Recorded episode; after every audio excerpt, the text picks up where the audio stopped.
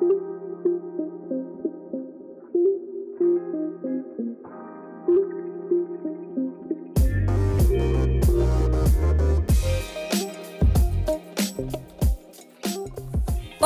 Começa agora o quadro Papo do Rádio, do podcast Rádio na Mão.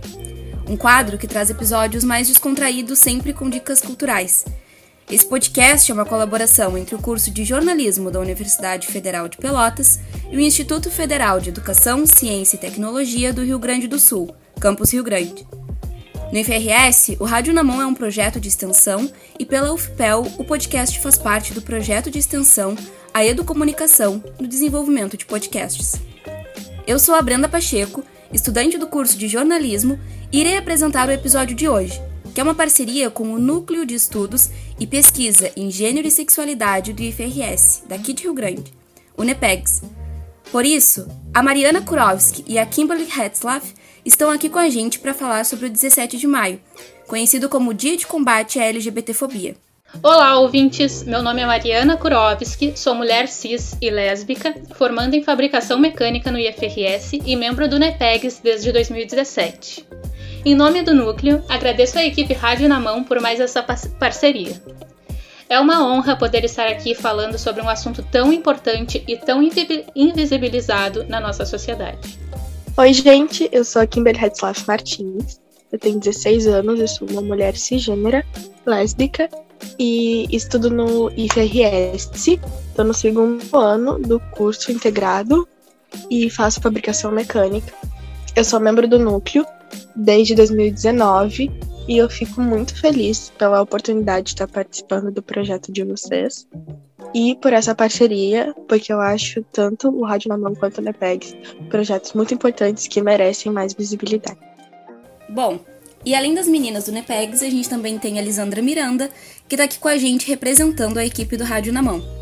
Olá pessoal, eu sou a Lisandra Miranda, também sou estudante do curso de jornalismo e hoje eu estou aqui muito contente com essa parceria, principalmente lembrando de como no meu tempo de estudante no, FE, no FRS Campus Rio Grande, a pauta LGBT já era discutida né, pelo NEPEG sempre de uma forma muito didática.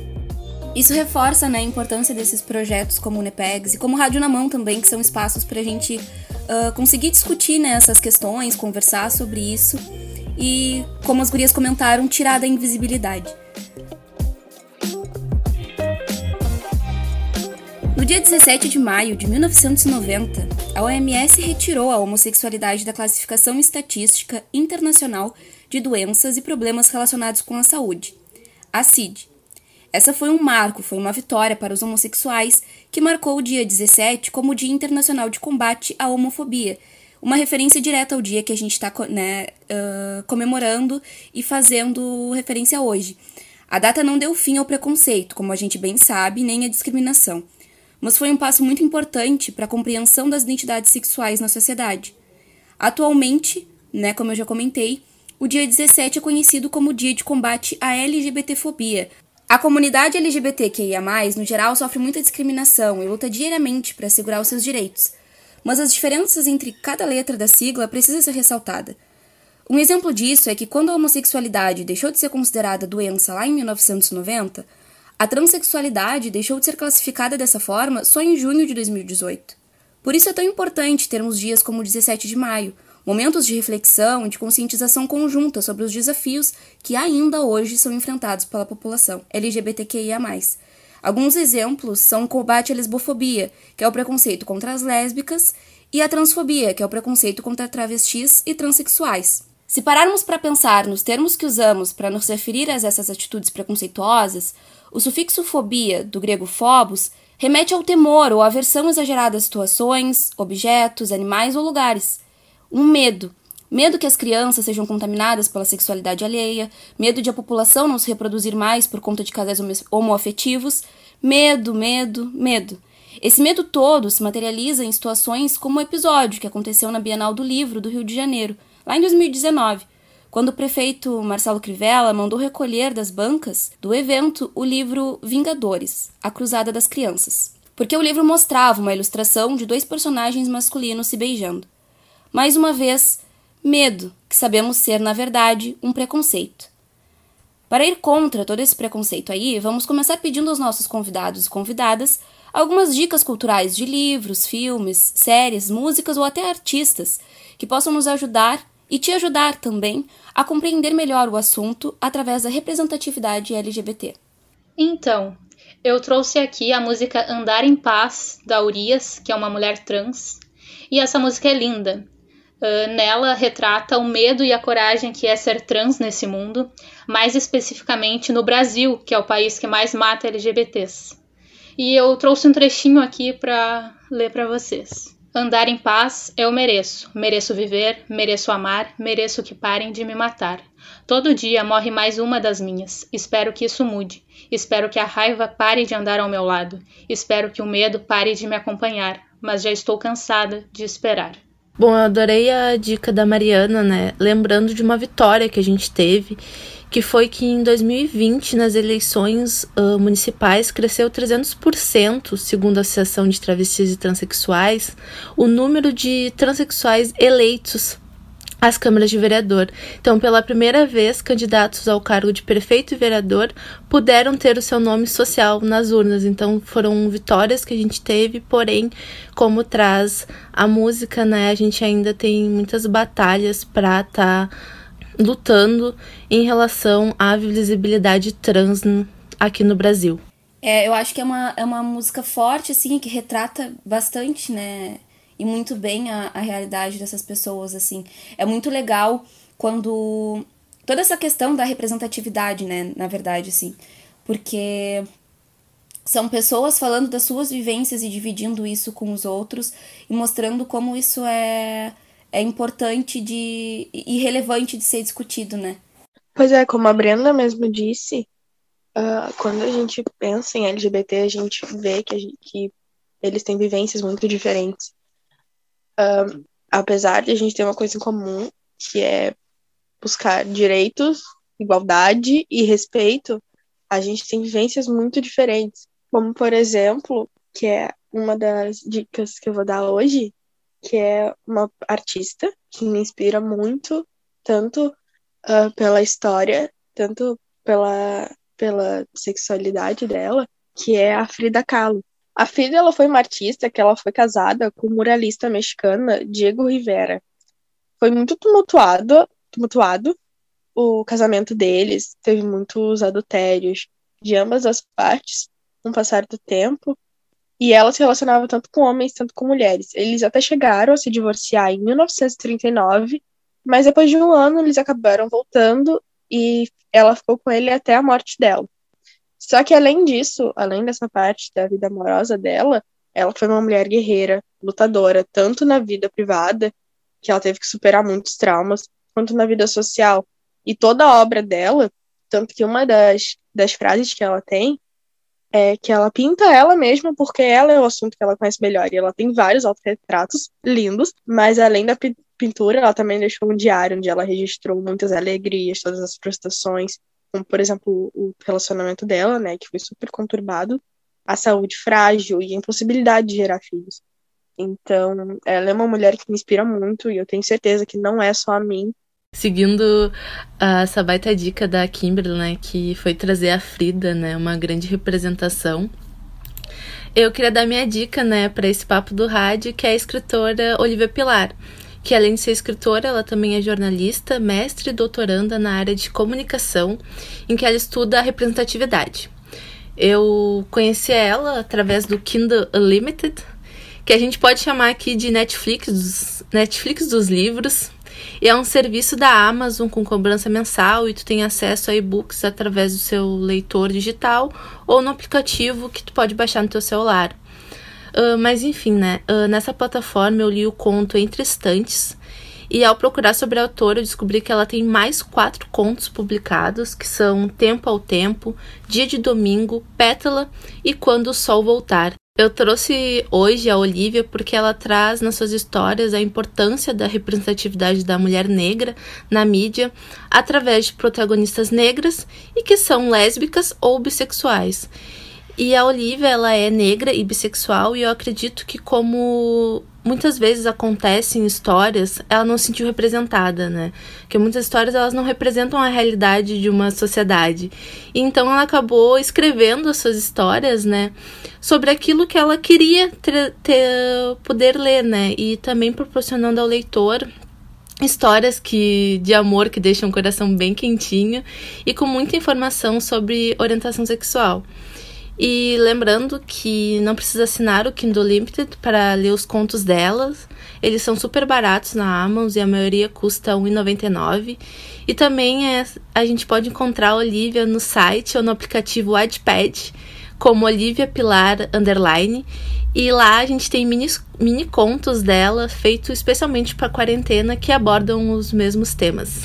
Nossa, que legal essa, essa indicação da Lisandra porque é uma indicação de algo super acessível, né? Porque o, o Kindle é. Ele, assim, a gente consegue comprar e, ler livros digitais que são mais caros, né? Mas a gente também tem acesso a, a, contos e histórias de pessoas que estão começando e disponibilizam as suas obras ali na plataforma. Inclusive, né?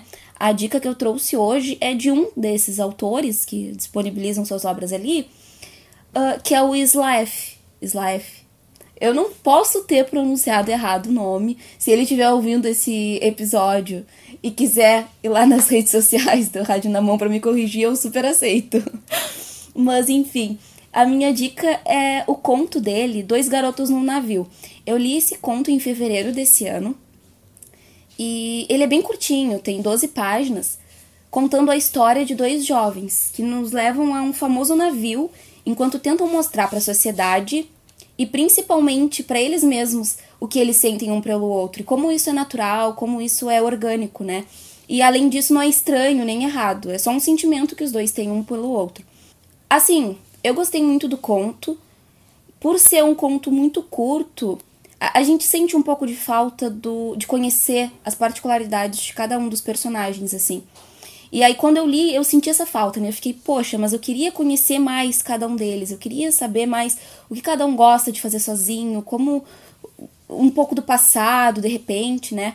E aí, fazendo a pesquisa para trazer o, essa dica hoje, eu descobri que tem uma continuação. Ele publicou, também tá lá na Amazon, a continuação dessa história. Que aí o título é Garotos do Céu. Eu não, não consegui ler ainda, eu descobri isso agora, né? Mas que aí também é uma oportunidade de a gente conhecer, né, para quem for pesquisar sobre dois garotos no navio, conhecer mais e continuar é, essa história. É, tanto o conto quanto o livro, que é um pouquinho maior, tem lá suas cento e tantas páginas, uh, estão disponíveis na Amazon pelo Kindle de graça, 0,0 reais. Então, assim, quem quiser conhecer, pode ir lá baixar que tá free. Uh, falando um pouquinho sobre o autor, de acordo com a própria bio dele no Scoob, que é uma plataforma de leitores, uma rede social de leitores, ele é um calor no mundo literário e tem o intuito de divulgar boas mensagens, boas histórias sobre personagens, sobre protagonistas LGBT. Ele é professor, é pedagogo e escritor de Curitiba. E segundo ele, ele busca sempre a representatividade negra na literatura também, além da representatividade LGBT. Então eu acho muito legal assim conhecer. É um autor que está que tá começando e é aquela coisa, né, gente, sempre fazer aquele apelo por ser um autor nacional, alguém daqui que está compartilhando histórias, está compartilhando, né, uh, e alimentando assim a literatura, a cena da literatura nacional. Então fica a dica para quem quiser conhecer. Uma coisa que a Brena falou, eu não sei vocês, mas eu sou a, a moça das promoções e do grátis. Então eu tô sempre de olho na Amazon. Eu não tenho o Kindle em si, né? O, a, como é que é o nome do negocinho? O Kindle em si, eu tenho só o aplicativo, né? E aí eu vou lendo no celular mesmo. Mas uh, o que eu queria falar é, gente, fiquem de olho na Amazon, porque tem muitos autores, tanto nacionais quanto internacionais, que colocam os, os livros grátis ou em promoção pelo Kindle e vale super a pena. Porque é uma forma de tu apoiar eles, porque tu vai ler o livro e tem como tu dar avaliação dele, né? Então isso é muito importante para o autor. E para conhecer, né? Então, acho que é isso. Acho que é a gente ficar se a gente não tiver condições, né, de comprar, mas ficar de olho nisso, porque tem muitos livros LGBTs que estão ficando grátis e que são incríveis e valem super a pena. Puxando um pouco do assunto, né, que a Brenda e a Kimberly também trouxeram aqui, né, e reforçando sobre autores brasileiros, eu queria indicar o conto Tudo que Pode Dar Errado, da Rebeca de Arruda, que é um conto que eu li, ele é super rapidinho, que eu li através da Amazon também gratuito, como a Kimberly falou, fiquem de olho, vale a pena, tu consegue contos LGBTs muito bons, ou até livros e de forma gratuita, e eu tive a oportunidade de ler, fala é um romance lésbico, e ainda além né, de tratar sobre questões LGBTs, também fala sobre um mundo fictício. Então, uh, para quem gosta de ficção, né, quem não quer só ter só esse lado mais da realidade e de algo muito triste, ele é super rápido e algo bem leve assim, e fala sobre vampiro e caçadores e eu gostei muito. E foi o primeiro conto publicado na Amazon pela autora.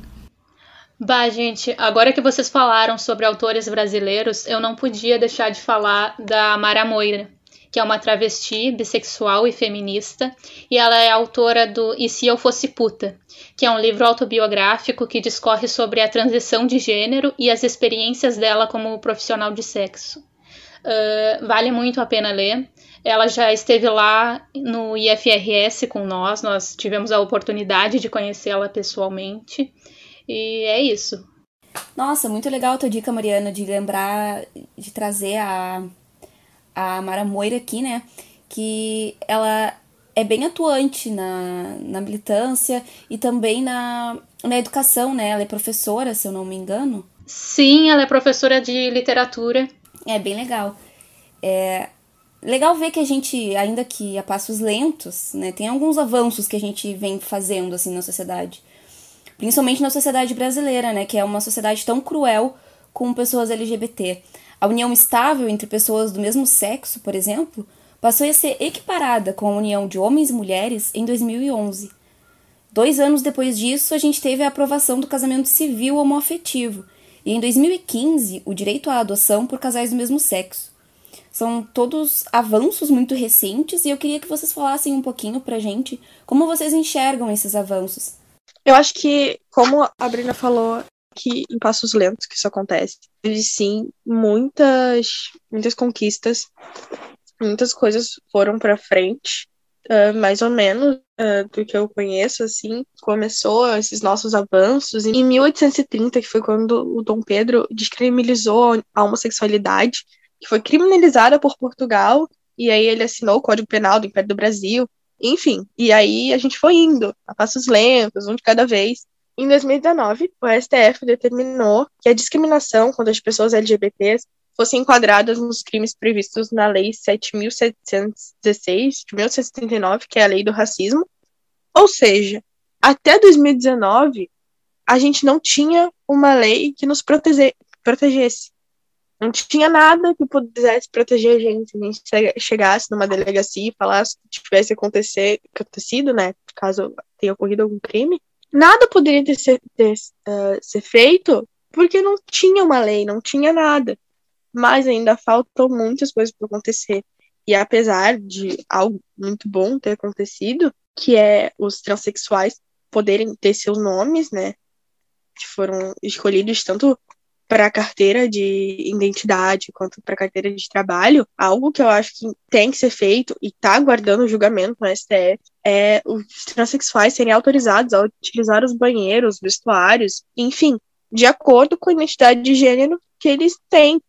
Que eu acho que isso é algo que tem que ser resolvido, que tem que ser julgado, né?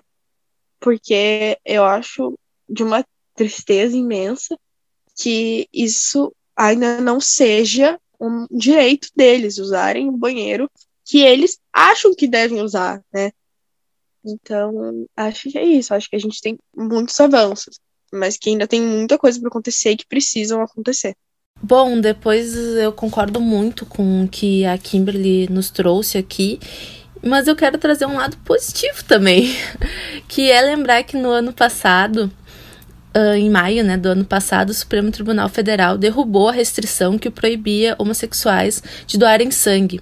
A votação considerou discriminatórias as regras da Anvisa e do Ministério da Saúde em relação à doação de sangue. E pensando nessa vitória, é bom também levantar a questão né, de por que doar sangue por homossexuais ainda era um tabu e isso é um resquício histórico do preconceito causado pela epidemia da AIDS e do HIV nas décadas de 80 e 90 aqui no país. E naqueles anos, ser gay comumente era visto como sinônimo de carregar o vírus, que não possuía tratamento na época, né? Mas com os avanços da ciência, atualmente a gente sabe que contrair o vírus está relacionado à prática de relações sexuais sem uso de preservativos e que isso independe da orientação sexual e de gênero dos envolvidos. Então, lembrando que, de acordo com o programa conjunto das Nações Unidas para a AIDS, entre 2010 e 2018 houve um aumento de 21% em novas infecções por HIV no país, aqui no Brasil. E de acordo com o um boletim epidemiológico sobre o HIV em 2019, divulgado pelo Ministério da Saúde, uh, nos últimos 10 anos o número de pessoas da terceira idade com HIV cresceu 103%, uh, levando em consideração a recusa do uso de preservativos. Então, essa foi, foi uma forma, né, a partir da, da tirada dessa restrição foi uma, prova, uma forma de deixar um pouco esse passado discriminatório uh, do nosso país para trás. A Brenda perguntou como a gente enxerga os avanços do público, da comunidade LGBT, né? E tudo que a gente tem até agora é muito recente. E com certeza a gente deu muitos passos, mas ainda tem muitos outros a serem dados tem muita coisa que a gente ainda tem necessidade, que a gente precisa. O, o Brasil, né, continua sendo o país que mais mata LGBTs no mundo. E mesmo com todos esses avanços, as, as estatísticas não baixam. Então, esse é um assunto que tem que ser sempre levado, trazido, para não cair em invisibilização e para a gente continuar lutando, porque não é só o público LGBT, não é só eu, como mulher lésbica, que tenho que lutar por essa comunidade. Muito legal esse comentário né, que a Lisandra trouxe e também a colaboração da Mariana. E eu só queria adicionar que essa importância né, da gente ficar vigilante, assim. As mudanças, elas vêm na teoria e a gente precisa que elas sejam ah, aplicadas efetivamente, né? Que a gente precisa ver elas funcionando na prática para poder melhorar a qualidade de vida né, da comunidade LGBT. Se, se ela continuar na teoria, continuar no papel, a gente não vai ter nenhuma mudança e, como a Mariana disse, essas estatísticas não vão diminuir. Né? A gente não vai ter uma mudança nesse quadro, né? Sim, e é importante nós estarmos sempre atentos, como falou a Brenda, porque uh, em qualquer momento os nossos direitos podem ser retirados. Uh, eu não sei se vocês estão situados no que vem acontecendo nos últimos dias, mas há duas semanas, uma deputada de uh, São Paulo, ela queria considerar a publicidade da comunidade LGBTI, ou seja, as propagandas comerciais, como práticas danosas e influências inadequadas para as crianças. Olha só, é um absurdo isso em 2021, né? Pelo amor de Deus. E falando assim em relação aos, ao que a gente ainda precisa mudar, né? E pensando aqui, eu e a Brenda, que vamos ser futuras jornalistas, né? Quem sabe a Mariana ou a Kimberly também não queiram ser. Seria um ganho. Uh, é importante a gente falar sobre uma situação, né? Uh, em relação à LGBTfobia, LGBTfobia que aconteceu em 2019 com a youtuber, empresária e blogueira Mandy Candy. Ela abriu seu salão de beleza chamado Bem Garota, aqui em Porto Alegre, né? Ela é aqui do Sul. E a Gaúcha ZH publicou uma coluna sobre o salão. E no título eles erraram feio ao usar somente o termo transexual para identificar ela. Eu não encontrei o título antigo da coluna, mas eu encontrei o novo título, que é Youtuber Mente Quente abre salão onde a beleza é livre. E na matéria eles colocaram a seguinte atualização: Alteramos o título original desta coluna após a avaliação de que o uso do termo transexual reduzia, nesse contexto, a atuação da youtuber Mandy Candy. Eu lembro de ver a revolta dela no Twitter e a busca pela alteração do título. Lembrando, né, gente, que dentro de uma matéria jornalística não devemos identificar qualquer pessoa a partir da sua identidade de gênero. Afinal, né, a gente não tem matérias como, por exemplo, homem cisgênero ganha campeonato de atletismo. E ao ler a matéria, né, ao ler a coluna, a gente tem sim colocado o fato dela ser uma mulher trans, mas não na manchete como algo que até seja de outro mundo, né? E dentro desse contexto, né, já afinal isso foi uma atitude transfóbica, né? Eu acho importante a gente estar tá acompanhando pessoas como a Mandy, né? E também a Gabriela Loran, que é uma atriz que participou da Malhação que é uma mulher trans que nas suas redes sociais ela aborda a temática, né? Fala sobre transfobia de uma forma bem direta e bem didática.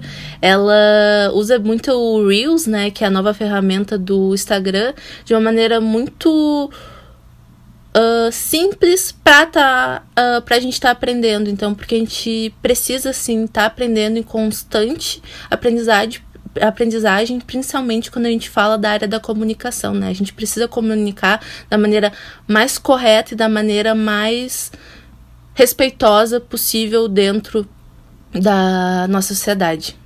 Algo que eu acho interessante falar também, como a Mari falou, uh, o Brasil é um dos países que mais mata LGBT, mas indo para algo de mais tratamento das pessoas e como os LGBTs são tratados, é, vou dar um exemplo sobre bissexualidade. Os bissexuais, tanto dentro da, da comunidade LGBT, tanto fora, são muito invalidados. Esses dias eu estava vendo um vídeo e um, um homem uh, bissexual foi perguntar para as pessoas na rua: Você namoraria um bissexual? E as pessoas falaram não. E ao perguntar por quê, as pessoas falavam: Porque ele pode me trair, porque, né, ele tem mais opções. E eu acho assim. eu, eu, eu rio de nervoso, porque é tão. É, é triste ouvir uma coisa assim. Porque a sexualidade de alguém não pode definir um caráter, porque a traição não vai, não vai ser, ah, porque a pessoa é bi, porque a pessoa é lésbica, é hétero. Não, é o caráter da pessoa que vai definir isso. Então, esse foi só um exemplo de coisas que acontecem. Existe também muita, muita preconceito contra sexual, tanto dentro da comunidade quanto fora, e por aí vai. E eu acho que pelo menos se o mundo não abraça a gente, como, eh, ou não trata a gente como a gente merece o mínimo, pelo menos a nossa comunidade deve, né, abraçar, tratar a gente bem, porque e validar a nossa sexualidade, a nossa identidade de gênero, porque é importante e eu acho que existem tanto que tem que haver muitos avanços tanto nos nossos direitos, mas também em como a gente é tratado e como o mundo vê a gente. Bom, a, a Kimberly fez um comentário, né, bem, bem legal e que reforça a importância de a gente entender, né, a sexualidade. Primeiro entender a nossa própria sexualidade, entender também como funciona a dos outros, porque eu acho que esse comentário que, que ela fez traz uma questão de um pensamento geral de que a bissexualidade remete a estar com mais de uma pessoa ao mesmo tempo, e não é bem isso, né? Uh, e bom, como a Kim também já, com, já comentou lá no início, uh, a gente teve um passo importante recentemente, né, em 2019, que foi a criminalização da LGBTfobia pelo STF. Até então a gente não tinha uh, uma determinação que culpasse uma pessoa que cometesse uma discriminação contra pessoas LGBTQIA+. Uh, com essa, essa decisão do STF, uh, os crimes contra a comunidade LGBT foram equiparados aos crimes de racismo. Ou seja, possibilita que qualquer pessoa que seja vítima de uma violência motivada por ódio por conta da sua orientação sexual ou sua identidade de gênero possa denunciar o crime, seja em uma delegacia, seja pela internet, sendo um crime que, como no caso do racismo, uh, inafiançável e imprescritível, ou seja, não tem direito de pagar fiança e também não tem nenhum prazo para que o crime seja investigado e julgado.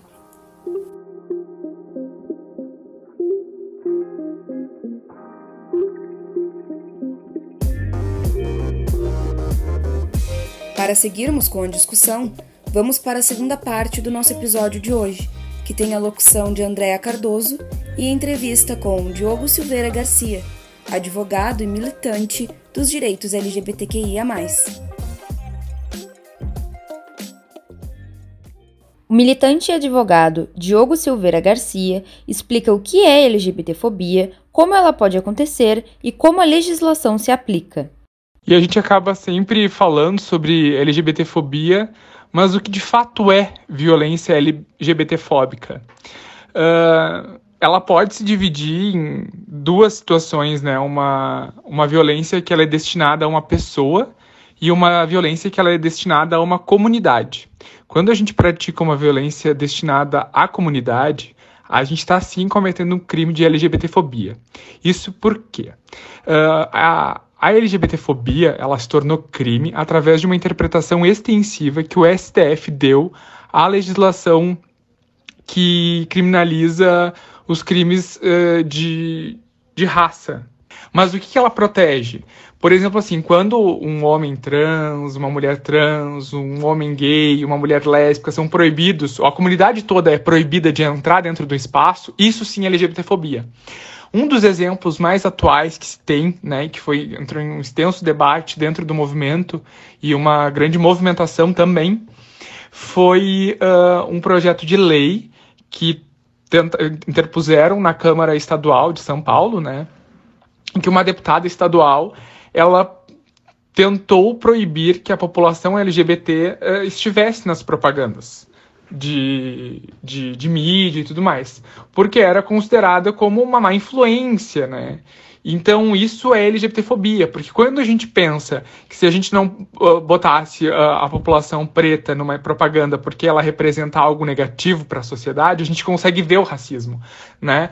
Porque a, a gente tem debatido mais sobre ele e acaba que a LGBTfobia ela embora ela tenha sido debatida, e embora também a gente tenha que avançar muito nos direitos raciais, a gente acaba tendo que usar é, essa situação como exemplo para perceber esse tipo de violência, porque ela é uma legislação que é uma interpretação extensiva.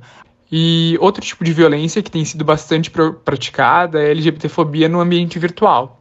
Né? Quando a pessoa está numa rede social, no Facebook, no Instagram, e tem uma pessoa que diz que que os homossexuais espalham AIDS, que a, a orla ela cheira a AIDS, se referindo a, a, homens gays que estão ali, por exemplo, naquele espaço.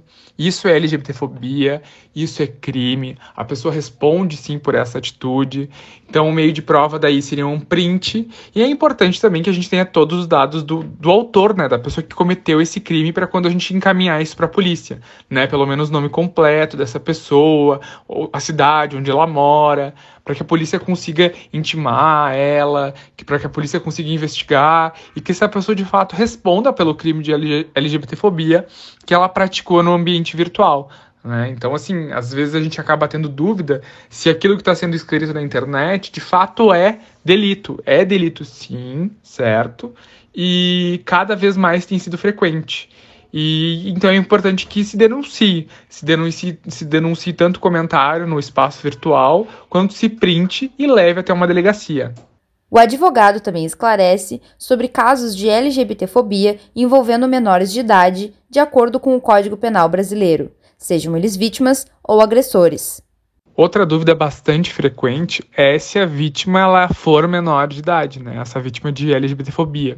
Como que funciona? Bom, é crime igual, né? Isso não influencia em nada, pode influenciar sim em outras questões na, da sentença de quando a pessoa for condenada pelo crime, que daí existem algumas situações no Código Penal que tornam o delito mais grave pelo fato da, da do, do, delito ter sido cometido contra uma pessoa de determinada idade, né? Se ela é menor de tantos anos, enfim.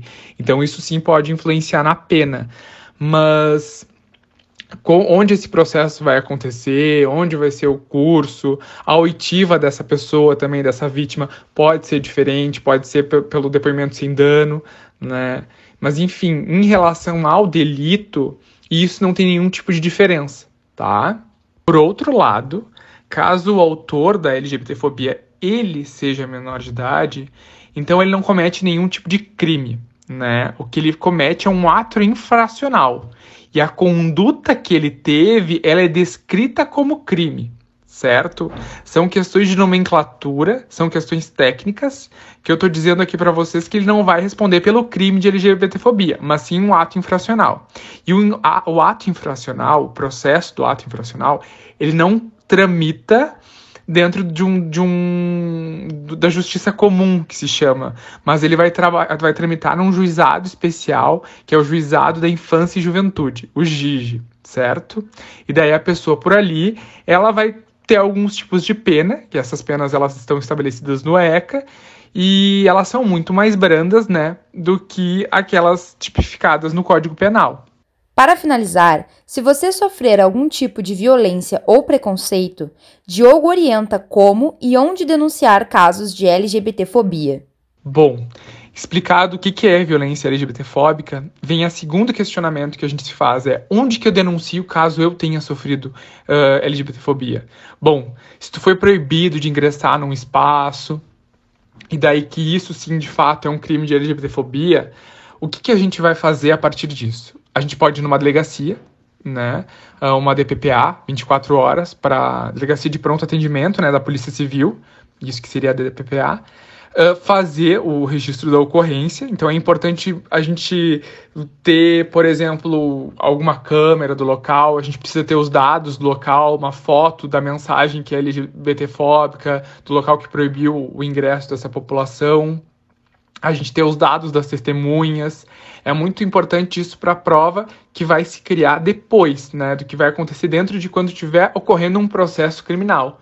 E tudo isso se organiza e se coleta durante a fase policial. Mas a pessoa ela vai nessa delegacia de pronto atendimento quando ela não tem nenhuma outra delegacia que seja destinada a esse tipo de delito. Hoje, por exemplo, a, cidade de Porto Alegre ela conta com uma delegacia que ela é justamente para esse tipo de delito, né?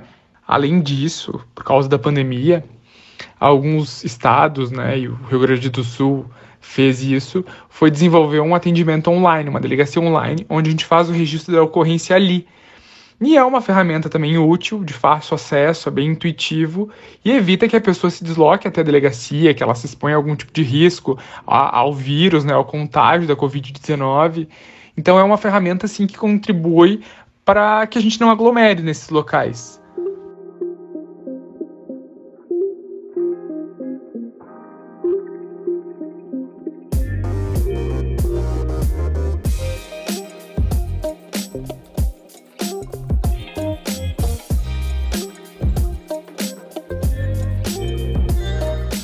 Bom, o nosso papo do rádio vai chegando ao fim. Eu gostaria de agradecer a participação de todas as convidados e convidadas que participaram aqui com a gente. Essa já é a segunda vez que o Rádio na Mão realiza uma parceria com o NEPEGS, uma troca muito legal com o pessoal que vem trabalhando e discutindo essas questões de gênero e sexualidade aqui no Instituto Federal. Você pode encontrar o núcleo nas redes sociais pelo Instagram e pelo Facebook, NEPEGS, N-E-P-G-S. A primeira parceria entre o Rádio na Mão e o Nepegs foi no ano passado, quando a gente produziu o episódio 5, intitulado Eleições 2020 Candidatas Mulheres na Época de Desinformação e Fake News. Esse episódio está disponível nos principais agregadores de podcast. É só procurar lá ou acessar o link do podcast no nosso, na nossa bio do Instagram. E claro, lembrando que se você quiser entrar em contato conosco, pode mandar um e-mail para radionamão.com gmail.com ou acessar as nossas redes sociais.